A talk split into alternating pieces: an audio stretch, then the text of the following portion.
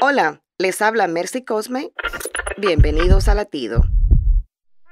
Hace un tiempo murieron unos amigos que hacían que a la hora de comer disfrutara mejor mi comida.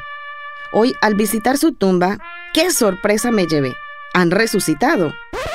Sí, estos amigos son unos chiles llamados moruga escorpión y están entre los más picantes del mundo. Hace un mes que enterré sus semillas y ahora han germinado. Esta es una manera de ilustrar lo que significa la muerte.